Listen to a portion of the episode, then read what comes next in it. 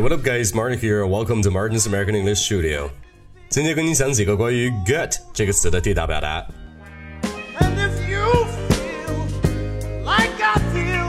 那说起 get，你肯定知道这个词是获得、得到的意思。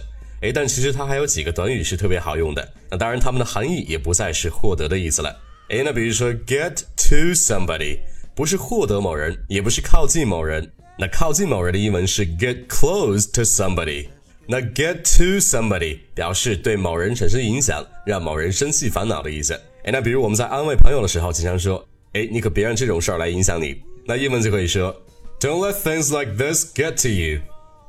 Don't let things like this get to you。哎，那如果把 to 给去掉，get somebody 就是获得某人的意思了吗？也不是的。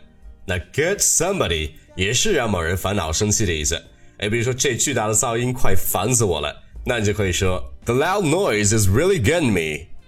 The loud noise is really getting me。哎，此外还有一个表达你可能产生误解，叫做 get to the bottom of something。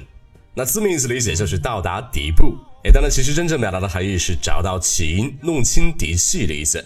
诶，比如说他决心要找到这个问题的起因，那你就可以说 He was determined to get to the bottom of the problem. He was determined to get to the bottom of the problem. 好了，那今天关于 get 的三个短语你都掌握了吗？相信以后不管是听到还是用到，都会帮助你把英语更好的表达和运用起来的。